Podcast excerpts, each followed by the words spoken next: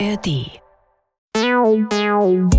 Die JustizreporterInnen, der ARD-Podcast direkt aus Karlsruhe. Wir sind dabei, damit ihr auf dem Stand bleibt. Hallo und herzlich willkommen zu einer neuen Folge Die JustizreporterInnen.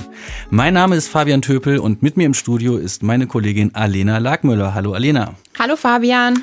Aber wir sind heute nicht nur zu zweit hier, sondern haben auch einen Gast im Studio Karlsruhe. Genau, wir stehen hier mit Chanyo Yoon oder besser bekannt Anwalt Yoon. Hallo. Genau. Herr Yoon ist Rechtsanwalt und Fachanwalt für IT-Recht mit eigener Kanzlei in Würzburg. Er twittert, ist großer Hundefan und ist auf YouTube mit seinem eigenen Kanal aktiv. Und er nimmt oft und gerne den Kampf gegen Social-Media-Riesen auf, wenn es um Hate Speech und Falschmeldungen geht. Schön, dass Sie da sind. Ja, schön, dass ich hier sein darf. Herr Jun, wir haben mal in die YouTube-Archive uns begeben und Oh gesehen, dass das erste Video von Ihnen vor 13 Jahren erschienen ist. Das große Thema war damals File-Sharing und wir hören mal ganz kurz rein. Hallo, mein Name ist Chansu Yun, ich bin Rechtsanwalt und Fachanwalt für IT-Recht in Würzburg. Wir befassen uns seit dem Jahr 2004 mit File-Sharing-Abmahnungen. Damals waren es die großen Tonträgerhersteller, die damit angefangen hatten, Nutzer von Tauschbörsen, File-Sharing-Systemen abzumahnen. Zunächst einmal hatte man sich an die Heavy-User gewandt, jene, die also mehr als 500 oder 1000 Musiktitel im Internet bereitgestellt haben. Mittlerweile ist das Abmahnen zu einem Massenphänomen geworden. Jeder Internetnutzer kann, wenn er Musik im Internet bereitstellt oder über seinen Anschluss bereitgestellt wird, Opfer oder Adressat einer solchen Abmahnung werden. Ja, 13 Jahre, das ist ganz schön lange her. Und man hört auch noch äh, Hintergrundgeräusche. Ton, ne? Ja, grauenvoll. Eingebautes Mikro. Hm. Das Thema File-Sharing ist jetzt auch nicht mehr ganz so heiß wie vielleicht damals, aber wie kamen Sie denn damals auf die Idee überhaupt oder was war die Motivation, Videos auf YouTube hochzuladen? Ja, anscheinend bin ich einfach ein Selbstdarsteller und höre mich selbst gern reden. Ich weiß nicht, ob Sie es wussten, ich wollte ja eigentlich nicht Jurist oder nicht Rechtsanwalt werden, sondern Journalist, so wie Sie. Also ich habe schon im Studium gedacht, sowas wie Frank Bräutigam da macht, vor dem Bundesverfassungsgericht stehen und zu erklären, was da passiert. Das fand ich eigentlich spannend. Ich war damals freier Mitarbeiter bei der Mainpost, der Regionalzeitung und man hatte gesagt, Jurastudium ist erstmal nicht verkehrt, um Journalist zu werden.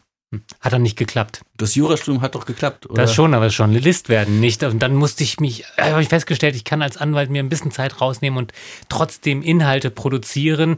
YouTube, also jeder darf ähm, auch ohne äh, Redaktion und außenrum Inhalte produzieren und verbreiten. Sie haben sich quasi Ihren eigenen Sender gebastelt. Ja, das war ja die Idee von Internet und Social Media, damit man nicht mehr auf die ARD angewiesen ist.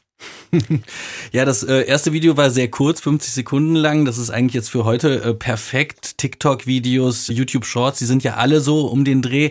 Wie war denn da direkt das Feedback? Kam da direkt was oder hat das etwas gedauert? Kaum. Also meine Videos hat keine Sau angeschaut. Das hat ewig lang gedauert.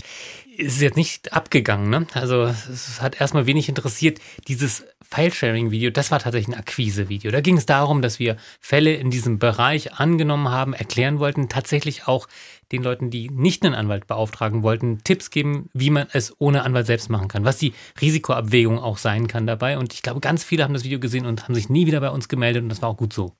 Und dann sind einfach auf einen Schlag von, was weiß ich, 600, 700 Klicks, 100.000 Klicks entstanden oder wie ist das, passiert? Das haben wir dem Herrn Ballweg zu verdanken. Der Michael Ballweg, der hatte ja die tolle Idee, Spenden zu sammeln und dann den goldenen Aluhut zu verklagen. Und dann bin ich irgendwie über Facebook zu diesem Mandat gekommen, wo ich, wo ich gefragt wurde, kannst du die mal unterstützen und das öffentlich auch erklären, was da passiert, warum Querdenken vielleicht eine Gesellschaft ist oder ein Gewerbe oder steuerpflichtige Einnahmen hat, was ja jetzt alles gerade vor Gericht, habt ihr bestimmt darüber berichtet, verhandelt wird. Und das auf einmal führte zu ganz, ganz viel Aufmerksamkeit auf Twitter, auf YouTube. Und das war im Grunde so der Durchbruch in der Corona-Zeit. Also um Jahre versetzt, das Video ist ja Ja. relativ alt und zehn Jahre später auf einmal schauen sich 100.000 Leute dieses Abmahnvideo an. Also das Abmann-Video, das hat über Zeit hinweg einige, einigen Traffic erzeugt, weil es eine Zeit lang das einzig sinnvolle oder das einzig, nee, sinnvoll darf ich nicht sagen, das wäre jetzt anmaßen, das war eines der informativen Videos zum Thema.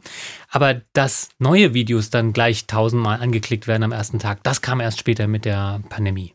Das heißt also, wie suchen Sie sich eigentlich die Themen aus, die Sie da behandeln? Das sind dann meistens wirklich Themen aus Ihrem beruflichen Alltag, die Sie dann da wiedergeben oder kommentieren? Ja, ja. Oder, das ist manchmal ähm, einfacher. Ich kriege eine Anfrage von Journalistinnen und dann scheint es wohl irgendwie interessant zu sein und dann mache ich nach dem Interview ein kurzes Video dazu. Also könnte man jetzt kurz danach auch noch machen. Ich habe Kamera dabei, weiß nicht der Plan, aber ich merke an den Themen, die aktuell sind, was gerade interessiert und Sachen, mit denen ich mich befasse. Wenn ein Tweet zum Beispiel einschlägt und Interesse weckt, dann mache ich da noch ein Video dazu. Also ihre Themen sind ja auch einfach wahnsinnig divers. Ich habe mich ja mal so durchgeklickt, da gibt es mal einen Vortrag, dann gibt es mal Kanzleiakquise, sie suchen nach neuen Mitarbeitenden, ja, dann haben sie da mal was Kurzes, drin, genau. gesellschaftspolitisches, also einfach alles, was sie interessiert, was gerade aktuell ist, was gerade passt. Es gibt keinen Plan, es gibt kein Drehbuch, es gibt keinen Teleprompter, der steht irgendwo in der Ecke, es hat keinen Spaß gemacht, da hat man doppelte Arbeit, wenn man es vorher schreiben muss. Das ist ganz, ganz spontan. Also manchmal kommt man beim Gassi gehen auf die Idee, zum Drachenlord ein Video zu machen. Und dann macht man ein Drachenlord-Video mit Hund. Social Media Anwälte gibt's ja inzwischen, oder ich, ich nenne sie jetzt mal Social Media Anwälte, also das ist ja inzwischen ein eigenes Genre gefühlt, die da halt einfach sehr ja, aktiv sind und Sachen behandeln. Was ich mich aber gefragt habe, ist das nicht eigentlich auch eine gewisse Art von Kanzleiwerbung? Gibt es da mhm. irgendwie kann man da Ärger bekommen auch, äh, dass das quasi eine Werbeleistung ist? Also es sind ja mehrere Fragen. Das eine ist quasi, was der Zweck und das andere, ist es dann illegal, wenn ich das mal so auseinanderdröseln darf oder kann das abmahnfähig sein? Gerade am Anfang, als ich überhaupt im Internet angefangen habe, Rechtsberatung per E-Mail anzubieten, kam natürlich die Frage, ist das nicht gewerblich? Musst du Gewerbesteuer zahlen? Wir sind ja hier in Karlsruhe, das Bundesverfassungsgericht und immer erst das Bundesverfassungsgericht hat dann immer klargestellt, dass das, was wir uns Anwälte ausgedacht haben mit den strengen Werberechtsrichtlinien, eigentlich nicht hält und mit Artikel 12 Grundgesetz nicht vereinbar ist. Insofern haben wir mittlerweile, glaube ich, gelernt, dass auch Anwälte sich in den Vordergrund drängen dürfen. Und die andere Frage ist, ist das der Zweck der Übung? Es ist auf jeden Fall ein Effekt. Natürlich führt es dazu, dass man bekannter wird. Und mir geht es ja nicht darum, Mandanten zu finden, sondern in erster Linie Mitarbeiter. Und da hat es tatsächlich einen, einen Effekt. Ja, ja, tatsächlich. Wir sind ja heute in einer Zeit, wo Juristinnen knapp sind und Mandanten froh sein müssen, manchmal, dass sie überhaupt einen Anwalt finden. Und mein Fokus ganz klar ist darauf, möglichst viele Juristinnen, junge Bewerber, auch ältere Bewerber mit Erfahrung anzusprechen, damit die sich bei uns bewerben. Und wir sind ja mittlerweile 20 Anwälte. Auch wenn es nicht ihr Fokus ist, es kommen ja auch Mandanten zu Ihnen über diesen YouTube-Account oder, über Ihre Internetbekanntschaft. Aber wie ist das denn mit Ihren prominenten Fällen? Also Sie haben ja mhm. auch schon Renate Künast vertreten. Kommen da dann Leute zu Ihnen und haben gesagt, ich habe von Ihnen in der Presse gelesen und ich finde toll, was Sie machen. Bitte vertreten Sie mich? Ja, das kann so passieren. Also meistens ist eine erste Kontaktaufnahme über Twitter. Nun, was Renate Künast betrifft, da war natürlich auch Hate Aid mit beteiligt, aber mit Hate Aid haben wir ja schon lange Zeit vorher zusammengearbeitet. Oder jetzt Michael Blume gegen Twitter letztes Jahr in dem Prozess, der noch andauert da kommen Kontakte auf und da gibt es ganz viele, die dann nicht zu einem öffentlichen Verfahren führen, also die man jetzt auch nicht hier im Podcast erwähnen kann, aber da kommen Kontakte natürlich zustande und manche Fälle erledigen sich dann auch diskret, ohne dass wir Fernsehstudios dazu brauchen. Wie ist denn der Kontakt oder wie ist denn der Austausch unter den Juristinnen da auf Social Media untereinander? Also wird da auch viel untereinander kommentiert? Ähm, mhm. wird da gefachsimmelt? Wie ist da der Ton? Ist der eher aggressiv oder ist der. Also ich und Solmecke und Herr Anwalt vielleicht noch. Also wir haben Kontakt, aber es ist kein regelmäßiger und jeder hat so sein eigenes Ding, sein eigenes Konzept da drin. Ich glaube, wir kennen uns auch, aber ich glaube, äh, Kollege Solmecke schaut jetzt nicht jedes Video von mir. Manchmal hat man so Überschneidungen, Themen. Herr Solmecke ist ein letzter Zeit auch mehr auf Twitter unterwegs. Und da hat ja jeder so ein bisschen auch seine Nische gefunden da drin. Und mit Christian Solmecke hatte ja zusammen den Fall gegen Facebook geführt, also eine Strafanzeige, die wir damals gegen Mark Zuckerberg gemeinsam geführt hatten. Und wie ist das? Haben Sie selber schon mal Tweets bereut? Ich meine, sowas ist ja wahnsinnig schnell geschrieben, ins ja. Internet gehauen und dann kriegt man es nicht mehr so richtig weg. Also man kann die Dinger löschen, aber dann wird man mit den Screenshots von dem Tweet natürlich konfrontiert, wer genau. auch immer die dann gemacht hat. Ich hatte mal einen wenn wir bei YouTube bleiben, ich habe mal zum Drachenlord eine Urteilsbesprechung gemacht zu dem ersten Strafurteil. Und da kam mir ein solcher Shitstorm, darf man das hier sagen, entgegen. Ja. Und der Code Midas, was ich erst mal lernen musste.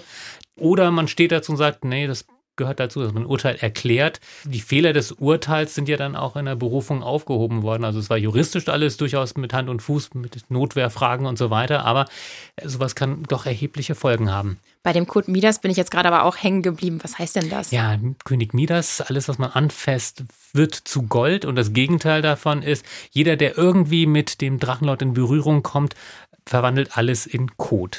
Das haben die sich so ausgedacht. Das ist eine eigene Kultur, wow. mit der die erreicht haben, dass niemand dem hilft, nicht mal ein Brötchen verkaufen will, weil sie den Drachenlord im Grunde komplett isoliert haben dadurch. Jetzt ist ja das Kreieren eines solchen Videos und das vorher recherchieren und so weiter, das ist ja schon viel Arbeit und danach kommen ja die Kommentare und äh, die Moderation des Ganzen. Also äh, wie schaffen Sie das eigentlich dann das noch oder müssen Sie sich das dann auch genau überlegen, um wie viel Uhr Sie das veröffentlichen, mhm. damit dann halt die nächsten Stunden man das auch beobachten kann? Machen das die Referendare eventuell oder äh, wie kommt man dem hinterher? Weil da ist, kommt ja schon einiges zusammen. Also eine Referendarin haben wir ja sogar hier dabei. Die Jessica begleitet mich heute. Es gibt manchmal Vorarbeit, die die Mitarbeiter machen können, aber ähm, anders als andere Kollegen, die sehr sorgfältig planen, mache ich ja kein Skript, sondern mache diese Videos sehr spontan. Ähm, auch die Tweets, also das ist ja gerade der Witz daran, dass man ganz spontan auf eine Idee kommt. Manchmal ist es so eine halbe Stunde juristische Recherche, zum Beispiel gestern zur Frage, darf Twitter eigentlich seinen Namen ändern und was bedeutet das eigentlich für das vertragliche Rechtsverhältnis? Da schaut man da ein bisschen in Back Online, was man dazu findet und dann kommt man mit einer Erkenntnis ein paar Screenshots. Moderation dahinter, das muss nur nebenher laufen. Also klar, nervig, meine Frau ist total genervt, wenn ich am Abend noch Twitter aufmache. Auch das äh, kostet Zeit, das kann man aber auch nicht auf ein Team delegieren. Sie haben es eben erwähnt, wenn man einmal etwas ins Netz gehauen hat, dann ist es relativ schwer, das wieder zu beseitigen. Trotzdem haben Sie das ja schon mal auf sich genommen mit Renate Künast. Da ging es damals um eine, ein Falschzitat, das ihr zugeordnet mhm. wurde, das nicht gestimmt hat und das trotzdem wie so ein Meme tausend und abertausende Male mhm. geteilt wurde. Und ich glaube, das war Facebook, dass das dann ja. am Ende zu löschen hatte. Aber ist das dann nicht ein Kampf gegen Windmühlen, wenn man einfach einen Screenshot machen kann und es wieder und wieder und wieder teilen kann? Also man erreicht nie zu 100 Prozent, dass etwas entfernt wird. Was man schon erreicht, ist, dass Reichweite sich erheblich vermindert. Und wenn man 98, 99 Prozent der Reichweite rechtzeitig verhindert, dann hat das auch Auswirkungen. Aber ja, manchmal sind das eher theoretische Rechtsfragen, die man da klärt, nach dem Motto, bei einem prominenten Mandanten, Kläger, Klägerin in diesem Fall kann man mal zeigen, dass Facebook verpflichtet ist, nicht nur zu entfernen, sondern auch dafür zu sorgen, stay down, dass diese Sachen nicht neu verbreitet werden. Und das sind wichtige Grundsatzfragen, die mit viel Aufmerksamkeit geklärt werden sollten. Wie ist es denn im Kampf gegen Hass im Netz? Gibt es da Unterschiede, was die Plattform angeht? Also Sie ja. haben ja sich schon mit Facebook angelegt, auch Twitter. Gibt es da gute Plattformen, wo man sagt, da funktioniert die ja. Moderation und gibt es andere, wo es gar nicht funktioniert? Können Sie da vielleicht mal so einen kleinen Abriss machen? Absolut. Also das sind riesige Unterschiede. Schlechte werden gut, gute werden schlecht, zum Beispiel weil sie gekauft werden. Facebook hat über viele Jahre irgendwann mal gelernt, dass deutsches Recht doch auf sie anwendbar ist. Google war ein bisschen schneller darin, haben vielleicht auch ein bisschen früher angefangen, weil sie die Erfahrung aus den Suchmaschinen hatten, dass sie ständig verklagt werden, wenn sie gegen Gesetze verstoßen. Deshalb hatte YouTube sogar eine bessere Quote zunächst einmal, als wir 2015, 16 zum ersten Mal sowas gemessen hatten. Twitter war immer grauenvoll, wurde ein bisschen besser und dann kam Elon Musk.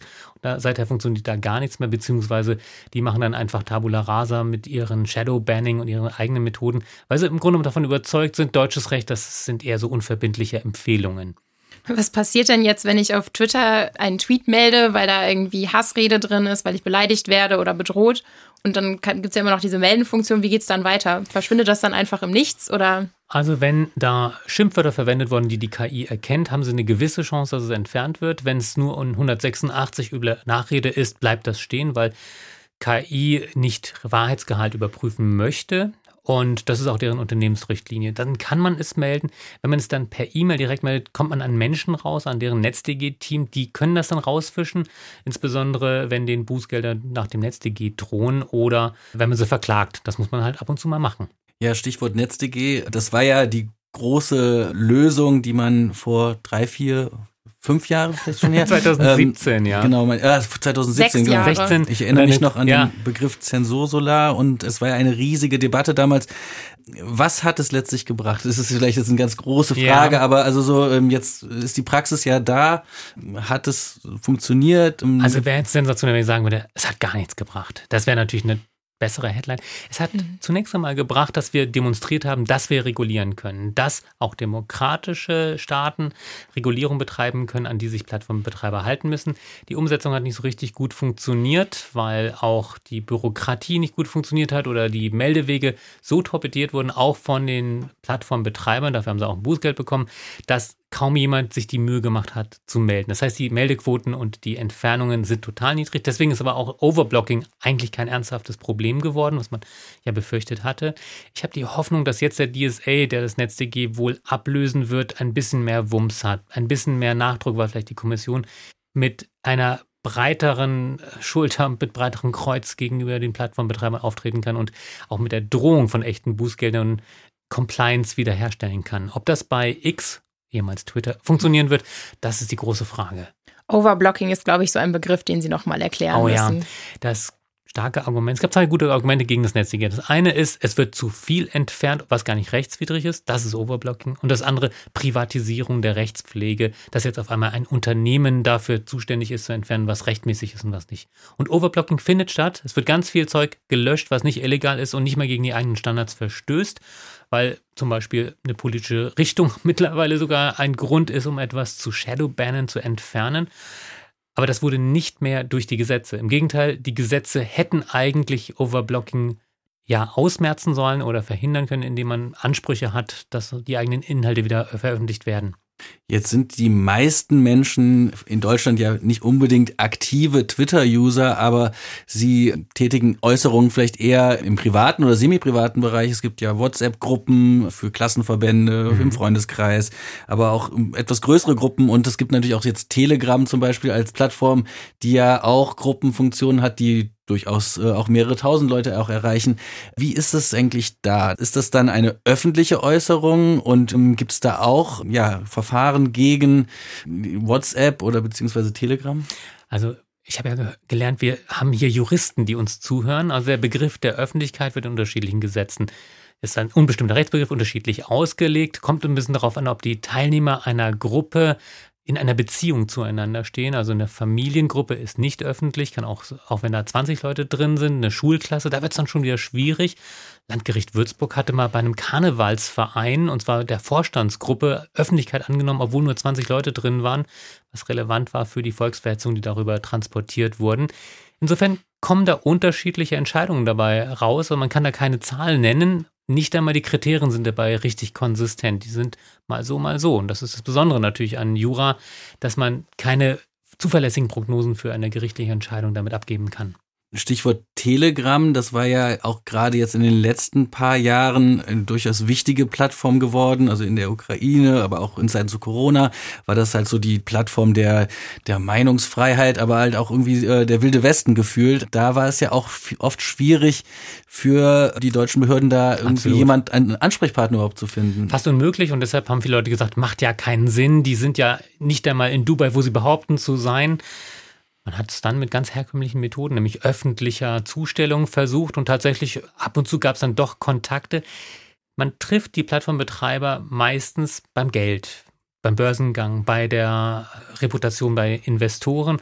Und da ist der Aspekt, dass man milliardenschwere Bußgelder zu befürchten hat, natürlich tatsächlich auch ein Motivator oder ein Delisting aus den App Stores. Das waren Sachen, die dann Telegram doch dazu bewogen haben, wenigstens mal ein bisschen aufzutauchen und ein paar Sachen zu machen und vielleicht sogar bei Regulierung mitzuwirken. Das sind ja vor allen Dingen so Themenbereiche, ich glaube, äh, in Sachen Kinderpornografie. Da sind sie besser, ja, da haben sie eigenes Interesse. Aber wenn es um Äußerungskriminalität, Hasskriminalität geht, das, was wir mit 186, 185 Beleidigung und so weiter machen, auch Volksverhetzung, da ist es ja deren USP, das ist deren Prinzip, dass sie dort frei sein wollen vor staatlichen Eingriffen, was sie auch gerne Zensur nennen. Und da wollen sie natürlich ihr Geschäftsmodell nicht gefährden. Das war früher auch für Facebook ein wichtiger Grund und für Twitter erst recht ebenfalls, dass sie quasi diese lästigen staatlichen Eingriffe zurückdrängen wollen. Ja, ich sehe das jetzt vor allen Dingen auch in dem Ukraine-Konflikt oder Krieg, dass mhm. da halt auch, dass die Plattform ist, wo ungefiltert, in Absolut. Anführungsstrichen, halt äh, Videos geteilt werden, die dann halt auf anderen Plattformen wahrscheinlich direkt gesperrt werden müssten. Also es ist ja auch so eine gewisse. Staat ist ja nicht gut äh, per se. Es kommt ja auch an welcher Staat oder aus welcher Sicht man ihn betrachtet. Und es gibt genug Leute in Deutschland, die sich auch wünschen, etwas zu finden, wo der deutsche Staat und die, der deutsche Rechtsstaat nichts zu sagen hat. Aber das müssen wir halt mal entscheiden. Wollen wir nach den Grundsätzen unseres Grundgesetzes leben oder wollen wir lieber nach den Spielregeln von einem Elon Musk oder von Telegram unseren Diskurs führen? Also ich bin mir da relativ sicher, dass es definitiv nicht die Grundsätze von Elon Musk oder äh, Telegram sein sollten. Sie hatten Ihren Twitter-Account ja auch schon mal vor einiger Zeit deaktiviert. Der Anlass war der Suizid der Ärztin Lisa Kellermeier. Welche Themen sind es denn, die bei Ihnen für Hassbotschaften im Postfach sorgen? Gibt es da überhaupt ein Thema? Kommt es da auf das Momentum mhm. an? Wie kommt es dazu, dass auf einmal sowas viral geht und mhm. sich Leute bei Ihnen melden, die eigentlich nichts mit ihren Themen zu tun haben und nur Hass und Hetze auskippen? Also wissen Sie, ich bin ja nicht nur Opfer von Polarisation und Hass, sondern manchmal auch Teil des Ganzen. Und das war auch der Grund, warum ich vor ziemlich genau einem Jahr meinen Account deaktiviert hatte, weil ich festgestellt habe, dass meine Beiträge nicht mehr konstruktiv sind für den Diskurs, weil sie dazu führen, noch mehr Öl ins Feuer zu gießen. Die Themen damals waren natürlich die Pandemie, das ist ja genau fast ein Jahr her. Also es kommt dann fast länger vor, dass Lisa Maria Kellermeier gestorben ist, die für Impfungen eingetreten war und dafür bedroht wurde. Mittlerweile habe ich festgestellt, vom gleichen Täter wie ich ebenfalls auch bedroht wurde. Da haben wir jetzt eine Wiederaufnahme des Ermittlungsverfahrens. Da kommen diese Woche noch einige Headlines aus Österreich auf uns zu. Also die Pandemie war natürlich ein Katalysator für Polarisation. Ich weiß auch nicht, ob wir das jemals wieder eingefangen bekommen. Es gibt Leute, die haben Hass zu ihrem Geschäftsmodell gemacht und suchen damit natürlich auch Plattformen, Themen, mit denen möglichst viel polarisiert wird. Ukraine-Krieg ist das natürlich ganz genauso. Nicht in dem Umfang allerdings anscheinend in Deutschland wie die Pandemie. Aber sind das Kampagnen oder ist das also ist das dann irgendwie eine, ja. ein gesteuerter Mob oder ist es wie, wie funktioniert sowas? Also weil das passiert das ja oft spannend. sehr plötzlich. also manchmal stecken da wirklich Geschäftsmodelle dahinter. Wenn Sie jemanden haben, der davon lebt, die Diskussion anzuheizen, weil er zum Beispiel Spendengelder dadurch erwirbt, oder weil er die Aufmerksamkeit braucht, um selbst weitere Abonnenten auf seinem Telegram-Kanal zu bekommen, dann hat das eine unglaubliche zusätzliche Dynamik. Emotionen können natürlich nicht immer nur von einem Geschäftsmodell kommen, also es gibt emotionalere Themen natürlich, aber dort, wo Geld dahinter steht, da ist natürlich auch echt Action dann dahinter. Macht das rechtlich dann auch einen Unterschied? Also wenn ich wünschte, es würde. Also ich bin ja eigentlich dafür, dass wir die dreifache Schadensberechnung auch für das APR, das allgemeine Persönlichkeitsrecht einführen sollten und nicht nur fürs Urheberrecht, dass also der Anreiz, dass ich Geld verdiene mit Hass oder Verbreitung von Falschnachrichten, bei der Schadensberechnung berücksichtigt werden sollte. Ist leider nicht so, wir machen nur billige Entschädigungen und Geld, alles anders als bei Alex Jones, der sein Geld verdiente, indem er falsche Nachrichten verbreitete, um dann Nahrungsergänzungsmittel damit zu verkaufen. Und soweit sind wir in Deutschland nicht, aber das wäre ein Ansatz für Legeferenda. Das äh, finde ich ganz spannend. Also ich äh, habe das jetzt schon öfters mir überlegt, wie das, also früher in der alten Welt gab es ja das presserechtliche, ähm, also man, man hat eine falsche Meldung äh, gemacht und dann muss man quasi an gleicher ja. Stelle in der Zeitung, in der gleichen Größe, dann auch die Richtigstellung veröffentlichen. Das Wie ist natürlich in Sachen von Social Media fast unmöglich, dieselbe Reichweite zu erreichen mit einer Richtigstellung als mit einer Falschmeldung. Viel Geld. Also meines Erachtens wäre Naturalrestitution erst dann erfüllt, wenn die Richtigstellung so viel Reichweite hat. Das erreicht sie natürlich nicht viral von selbst, sondern dann muss, muss es geschaltet werden. Deshalb würde ich sagen, Plattformbetreiber, wenn Verschulden vertreten treten müssen, gegeben ist und sowas zum Beispiel nach Meldung weiter verbreitet, muss dann dafür sorgen, dass die Richtigstellung in der gleichen Dosis und zwar wahrscheinlich braucht man sogar noch ein bisschen mehr Sichtbarkeit, weil man ja viel mehr. Das virale Momentum ja, fehlt ja. Ne? Man muss mehr tun, um es richtig zu stellen. Das wäre wirklich ein äh, System, was wir eigentlich mit dem alten BGB über Naturalrestitution abbilden könnten. Was ich mich gefragt habe, wir haben jetzt ja schon sehr viel über Twitter gesprochen und über die neue Geschäftsleitung. Werden Sie der Plattform denn eigentlich treu bleiben oder ja. überlegen Sie nach Threads oder nach Mastodon abzuwandern? Also ich habe natürlich schon meine Accounts auf Threads und Mastodon. Bei Threads muss man ein bisschen tricksen dafür.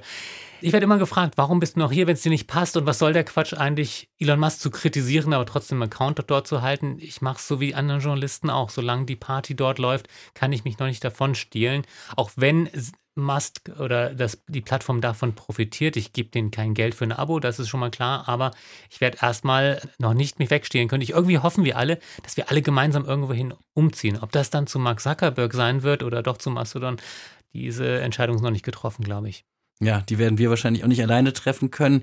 Äh, Sie hatten gerade eben schon mal Hate Aid angesprochen. Da sollen ja jetzt die Gelder zurückgefahren ja. werden. Ist das problematisch? Wie sehen Sie das überhaupt in den letzten Jahren? Also ist der Bedarf danach noch größer geworden oder? Ähm also ich bin total traurig, weil es gibt keine Lobby, die für Opfer von Hasskriminalität eintritt. Es gibt Lobbys für alle möglichen wirtschaftlichen Interessen, aber keines dafür, Artikel 1 Grundgesetz zu schützen. Und jetzt werden die knappen Mittel, die für Beratung zur Verfügung standen, jetzt auch noch zurückgefahren. Und dabei hat Hate Aid sowohl mit der Beratung individuell als auch mit der rechtspolitischen Arbeit so viel bewirkt, was ich nicht machen konnte, was andere NGOs nicht machen konnten, weil Hate Aid auch eine der wenigen Organisationen ist, die juristisch richtig fit ist, wo Leute auch in den Ausschüssen im Bundestag erklären konnten, welche Gesetze wir brauchen und welche Änderungen sinnvoll sind und welche nicht. Also ich bin da wirklich betrübt darüber. Ich hoffe, das kann irgendwie anders noch aufgefangen werden. Noch eine letzte Frage. Ich war natürlich kürzlich auch wieder auf Ihrem Twitter-Account un unterwegs und da habe ich gesehen, dass Sie jetzt die Klage gegen das Abhören des Pressetelefons der äh, letzten Generation, also dieser mhm. der Klimakleber quasi, führen. Können Sie uns da schon etwas mehr zu sagen? Ja, natürlich. Also wir erleben ja in der, Staatsan in der Justiz, es ist ja quasi ganz normal, die Staatsanwaltschaft beantragt eine technische Überwachung oder eine Hausdurchsuchung oder einen Haftbefehl und der Haftrichter kann das Ding im Grunde um eins zu eins so übernehmen, einfach unterschreiben, Stempel drauf und fertig. Und das ist schon kritisch hinsichtlich der Gewaltenteilung, weil die Staatsanwaltschaft ist Teil der Exekutive und die Justiz die Legislative.